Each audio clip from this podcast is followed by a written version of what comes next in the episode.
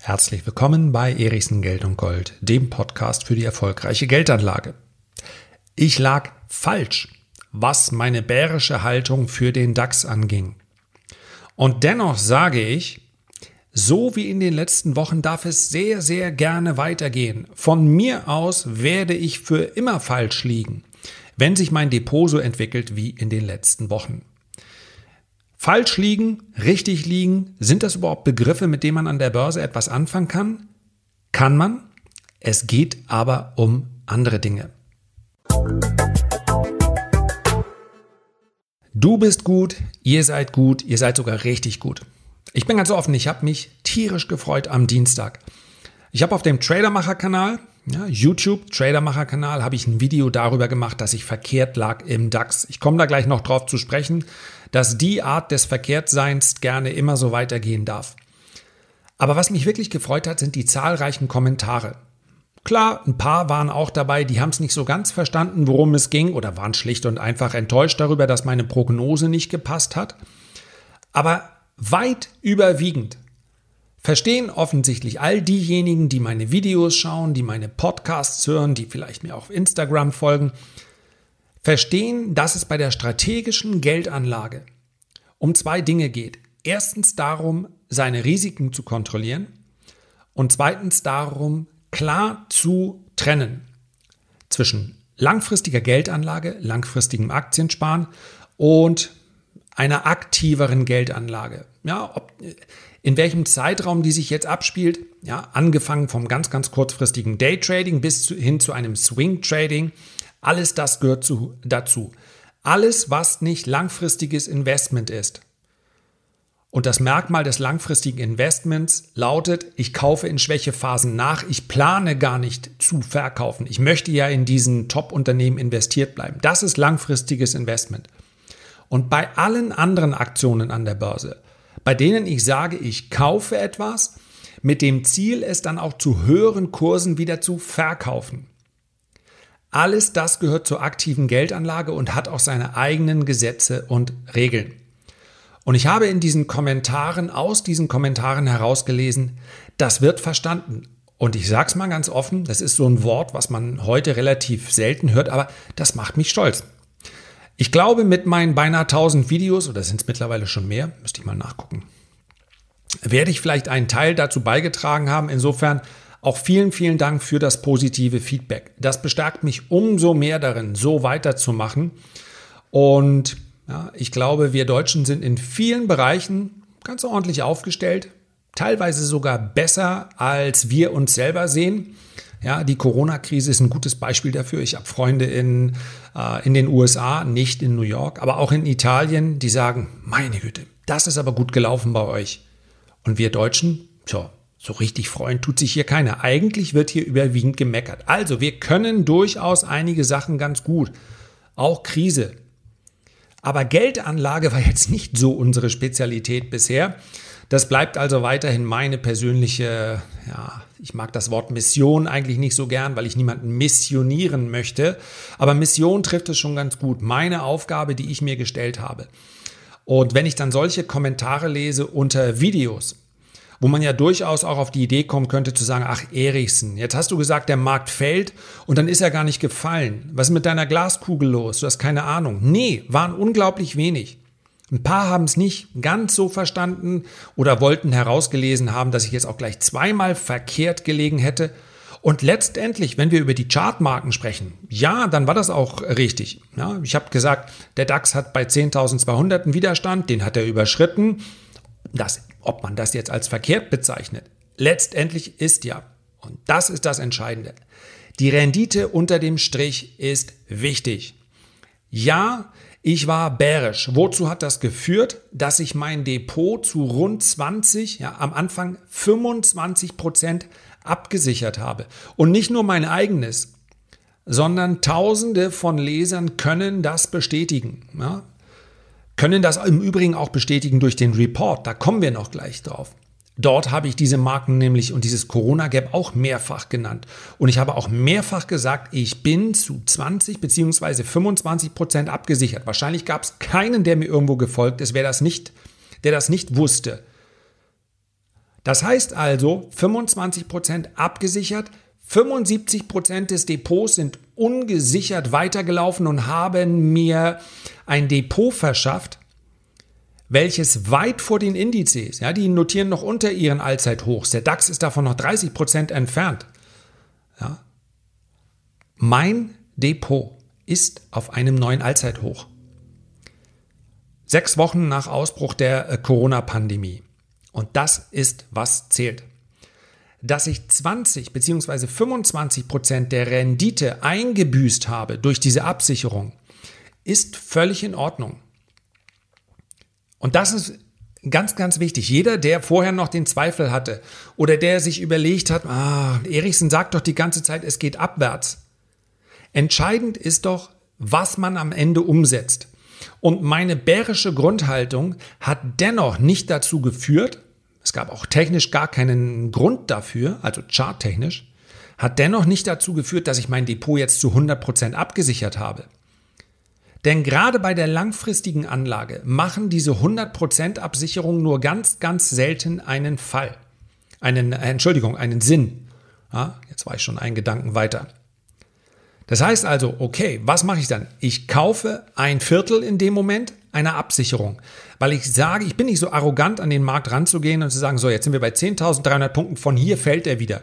Warum? Ja, weil ich so ein Magier der Märkte bin. Ja, ein Magier der Märkte bist du dann, wenn du durch alle Marktphasen hindurch eine positive Rendite erwirtschaftest.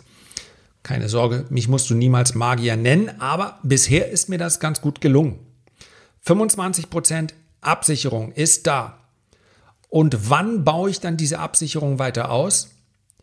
Wenn mehr Gründe dafür sprechen, dass ich recht habe. Sprich, wenn ich bereits im Gewinn bin. Ich verbillige eine Verlustposition nur dann, wenn es von vornherein geplant ist. Ich habe ihn wahrscheinlich in den letzten Tagen ein paar Mal, also wenn du mich äh, auf mehreren Kanälen verfolgst, dann hast du das schon gehört. Paul Tudor Jones. Only loser, average losers. Das heißt also, nur Verlierer verbilligen. Verlustpositionen werden nicht verbilligt. Ich habe den ersten Stake gekauft, 25 Prozent, und der Markt ist weiter gestiegen. Ich hatte einen klaren Stop der lag in Höhe des Corona-Gaps. Wir haben das Corona-Gap bei 11.400, 11.450 Punkten überschritten. Ich bin raus. Heute ist der Markt nochmal 300 Punkte höher. So, ändert nichts daran. Das war eine Verlustposition. Aber die stört mich doch dann nicht, wenn der Rest des Depots, der eben nicht abgesichert ist, weiter in den Gewinn zieht. Wie gesagt, auf ein Allzeithoch. Und ich freue mich, und deswegen sage ich das so offen. Es geht, du weißt, ich, wenn ich dir etwas verkaufen möchte, dann sage ich dir auch, dass ich dir etwas verkaufen möchte, beziehungsweise etwas von mir anbieten möchte und nicht anders. Nichts durch die Blume. Und deswegen lass es mich einmal sagen. Bei den Renditespezialisten haben wir das Zukunftsdepot und dieses Zukunftsdepot ist auf einem Allzeithoch. Kurz nach Corona-Crash, wenn ich es mal so nennen darf. Und das ist für mich entscheidend. Und ich glaube, jeder Leser, der dort dieses Depot umgesetzt hat, der wird dann auch verschmerzen können, wenn so eine Absicherungsposition ausgestoppt wird. Ich habe auch noch einen aktiven Dienst. Ja, es geht mir jetzt nicht darum, meine Palette vorzustellen, sondern nur, dass du wirklich aus Aussagen, die ich dann treffe, nicht dir ein eigenes Setup bastelst, wo du sagst, Erichsen glaubt, es muss jetzt abwärts gehen. Wenn es hier ein Missverständnis gibt, dann darf es das nicht geben. Keiner darf aufgrund meiner Aussagen sagen, ich gehe jetzt all in short. Ich habe selbst in dem Trading-Dienst habe ich einen einzigen Short Trade umgesetzt. Bin bei dem ausgestoppt. Hab im Übrigen gerade auch rund 800 Punkte im Nikkei auf der Long-Seite mitgenommen. Nochmal, es kommt mir hier nicht auf die Dienste an, sondern es kommt mir darauf an, dass obwohl ich grundsätzlich vor vier Wochen für den Markt relativ bärisch war, dass ich deshalb nicht all in short gehe. Und das ist meine klare Empfehlung. Die kann ich auch geben, ohne hier irgendwelche ähm, Grenzen zu überschreiten. Meine Empfehlung lautet, achte auf deine Rendite. Das klingt pauschal. Was heißt das? Kontrolliere immer dein Risiko. Immer wenn wir über die aktive Anlage sprechen, musst du dein Risiko begrenzen. Profis beschäftigen sich, bevor sie, egal ob eine Absicherung oder einen reinen Short Trade, mit dem man also unabhängig von einem Depot einfach auf fallende Kurse setzt. Profis beschäftigen sich zuerst damit, wie sieht der maximale Verlust aus. Ich habe ja neulich mal einen äh, Podcast hier gemacht über Charlie Munger, den Partner von Warren Buffett. Invert. Always invert. Das heißt also, ja, überleg zuerst, was kann schiefgehen. Immer von hinten einmal das Ganze aufziehen. Und selbst wenn du das jetzt anders interpretiert haben solltest, wenn du also vielleicht einen Verlust erlitten hast, weil du sagst, ja, Erichsen hat doch gesagt, wir sind ein Bärenmarkt, es geht weiter abwärts. Okay, dann hast du das so verstanden. Wir können die Vergangenheit nicht mehr ändern. Ja, das heißt, ich möchte überhaupt nicht überhaupt nicht schönreden, dass ich bärisch war und daneben lag. Lass das hinter dir und überleg, wie du es beim nächsten Mal so machst, dass du zwar verkehrt liegst, aber dir nicht die Haare raufen musst, sondern letztendlich dich darauf einrichtest, in Ordnung, so ein Trade kann auch mal daneben gehen. Selbst ein, ja, eine große Anzahl von Trades kann theoretisch daneben gehen. Aber das darf niemals zu einem Verlust führen, der in irgendeiner Form dein Depot gefährdet. Und noch wichtiger, eins wissen wir sicherlich. Spätestens jetzt kannst du vielleicht nachvollziehen, warum Warren Buffett nie seine Positionen auflöst, selbst wenn er bärisch wird. Ja, er hält mal mehr Cash, das macht er. Aber er gibt sich niemals, wirklich niemals, obwohl er das wahrscheinlich das perfekte Netzwerk hat, die perfekte Erfahrung, das perfekte Wissen, äh, Wissen ja, vielleicht ist er der wir wollen hoffen, dass er noch lange unter uns weilt. Aber in dem Moment, wo er das nicht mehr tut, wird er noch mehr auf einen Sockel äh, gehoben werden und eine Börsenlegende sein. Und dann werden wir immer auf ihn blicken und werden sagen, was hätte wohl Warren Buffett jetzt gemacht? Und was hat er nie gemacht? Er ist nie einfach aus Überzeugung, jetzt kann der Markt nur noch fallen, aus all seinen Positionen ausgestiegen. Und ich möchte dich einfach bitten, falls du in den letzten Wochen etwas getan hast in einem Depot, von dem du heute sagen würdest, hätte ich das lieber nicht gemacht. Beispielsweise im Tief in der Panik, weil du gedacht hast, hm, eigentlich kann es hier nur noch schlimmer werden. Beispielsweise dort dein langfristiges Aktiendepot aufgelöst. Oder du hast eine Short-Position gekauft, also auf fallende Kurse gesetzt und hast diese Short-Position immer noch. Warum? Na, weil du dir sagst, irgendwann müssen doch die Kurse fallen. Das ist das Gegenteil von einem kontrollierten Verlust. Es sei denn, du hast einen Stop bei 12.000 Punkten, dann ist es in Ordnung. Dann muss aber auch deine Positionsgröße dementsprechend sein. Wir sprechen bei aktiver Anlage von einem Risiko von 1 bis 3 Prozent. 3 Prozent ist aus meiner Sicht schon viel zu viel, aber ich gebe zu, bei sehr kleinen Depots muss es möglicherweise mal so hoch sein. Einem Depotrisiko von 3 Prozent was heißt Depotrisiko? Es heißt nicht, dass ich für 3% des Depots oder 2% oder 1% der Depotsumme etwas kaufe, sondern Depotrisiko bedeutet die Strecke von meinem Einstieg bis zum Stop-Loss. Wie hoch wird der finanzielle Verlust dann sein? Und bei einem Depotrisiko von einem Prozent, ja, wenn ich ein 10.000 Euro Konto habe und ich arbeite mit einem Risiko von 1%, das mache ich sehr häufig, dann habe ich bei einem Verlusttrade 100 Euro verloren. Und wenn da mal zwei oder drei Trades in, in Folge daneben gehen, dann ist das immer noch zu vertreten. Aber das lässt sich dann auch wieder aufholen. Wer sagt, ich gehe jetzt mal richtig schön short, kann ja gar nicht anders kommen. Der verlässt den Pfad der aktiven Anlage der verlässt den Pfad der strategischen Anlage, der ist einfach nur ein heilloser Zocker. Und das machen unglaublich viele Privatanleger, dass sie permanent zocken. Sie glauben, sie handeln an der Börse, in Wahrheit zocken sie einfach nur rum. Und am Ende, natürlich, das wissen wir, die Statistik stimmt auch, weil eben so viele Zocker da sind, verlieren dann 60 oder 70 Prozent irgendwann im Laufe der Monate, wenn sie Glück haben, Jahre, ihr ganzes Geld oder einen Großteil des Geldes. Und wer ist dann schuld? Natürlich nicht sie selber, sondern der manipulierte Markt. Ja, die Fed manipuliert die Märkte. Achtung, Schimpfwort, scheißegal, wer die Märkte manipuliert. Scheißegal, was die Regierung machen oder die FED oder die EZB oder sowas. Nichts hilft dir dabei. Du kannst dich bei deinem Nachbarn, du kannst dich bei deinem Hund oder deiner Frau oder deinem Mann oder deinen Eltern, du kannst so richtig jammern und sagen, alle sind gegen mich. Die Börse ist so ein, Börser, ein böser Platz, da kann ja keiner Geld verdienen. Es muss alles verboten werden. Jammer, jammer, jammer. Wie oft und wie häufig ich diese Nachrichten gelesen habe. Alles für die Tonne. Fast alle selbst schuld. Wenn du weißt, dass die Notenbanken so aktiv sind, ist doch völlig egal, ob es, ob, das ist doch nicht manipulativ. Jeder Eingriff in den Markt ist letztendlich eine Manipulation. Das sind Marktkräfte, die wirken mal mehr, mal weniger. Wenn wir dauerhaft Verluste generieren an der Börse, dann sollten wir uns fragen, was mache ich verkehrt?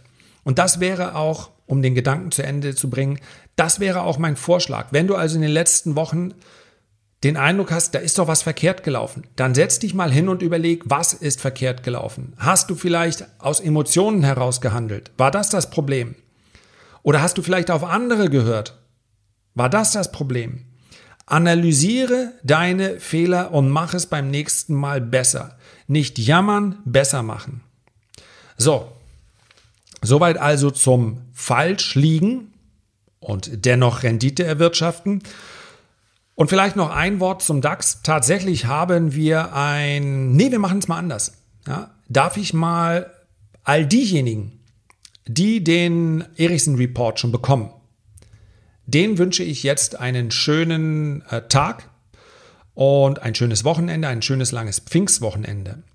Und für alle anderen darf ich mal, sich selber zu zitieren, ist so ein bisschen Lothar Matthäus-Style, sorry, aber Darf ich einmal ganz kurz vorlesen, was ich im Report der jeden Mittwoch vor Börseneröffnung zum DAX geschrieben habe. Das ist nämlich kurz und knapp. DAX, Doppelpunkt. Geht es weiter nach oben? Fragezeichen. Ich stelle zuerst einmal fest, mit meiner bärischen Haltung lag ich verkehrt.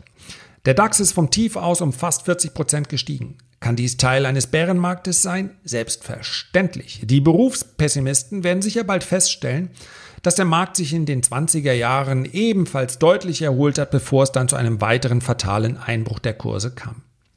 Der Vergleich hinkt allerdings. Parallelen zwischen der damaligen und der heutigen Lage kann man allenfalls an den Haaren herbeiziehen. Dazu ein Witz, der mir gut gefällt. Achtung! Ersetzt man fast alle Buchstaben von Corona durch andere und fügt noch einige hinzu, kommt Illuminati dabei raus. Zufall? Fernab von Verschwörungstheorien ist es eine Tatsache, dass jeder, der im März mutig zugegriffen hat, jetzt auf satten Gewinnen sitzt. Unter diesem Aspekt hätte ich mir eine Absicherungsposition vielleicht sparen können, aber ich gebe offen zu, dass ich zwar mit einer schnellen Reaktion der Notenbank gerechnet habe, nicht aber mit dem entschlossenen Handeln der meisten Regierungen. Prinzipiell halte ich es für sinnvoll, dass der Staat in außergewöhnlichen Zeiten außergewöhnliche, Klammer auf, und gelegentlich auch kritisierte, Klammer zu, Maßnahmen ergreift. Ich hätte es unserer Regierung aber, da möchte ich offen sein, nicht in diesem Umfang zugetraut, nachdem man sich jahrelang auf eine schwarze Null versteift hatte. Mein Fazit. Wie aus vielen Beiträgen hervorging, habe ich mein langfristiges Depot nur zu rund 25 Prozent abgesichert. Deshalb konnte ich dem Anstieg der Aktienindizes nicht nur gelassen zusehen, sondern habe mich darüber gefreut. Gerne liege ich auch zukünftig falsch, wenn ich unter dem Strich eine positive Rendite erwirtschafte. Oberhalb des Corona-Gaps, das sich bei etwa 11.500 Punkten geöffnet hat, überwiegen die Chancen bei einem Rutsch, darunter trübt sich das Bild wieder ein. Dann werde ich nicht zögern, erneut eine Absicherungsposition aufzubauen. Herzliche Grüße und bis kommende Woche, dein Lars. Wenn du diesen Report zukünftig ebenfalls haben möchtest, kannst du dich hier in der Beschreibung des Podcastes dazu anmelden oder du gehst direkt auf die Seite www.lars-erichsen.de. Das war's für heute. Ganz liebe Grüße. Herzlichen Dank für deine Aufmerksamkeit. Ich freue mich, wenn du dir die Zeit nimmst, ein Feedback oder einen Kommentar zu hinterlassen, wenn das möglich ist, auf der Plattform, auf der du diesen Podcast gerade hörst. Und noch mehr freue ich mich, wenn wir uns beim nächsten Mal gesund und munter an gleicher Stelle wiederhören. Bis dahin, liebe Grüße, dein Lars.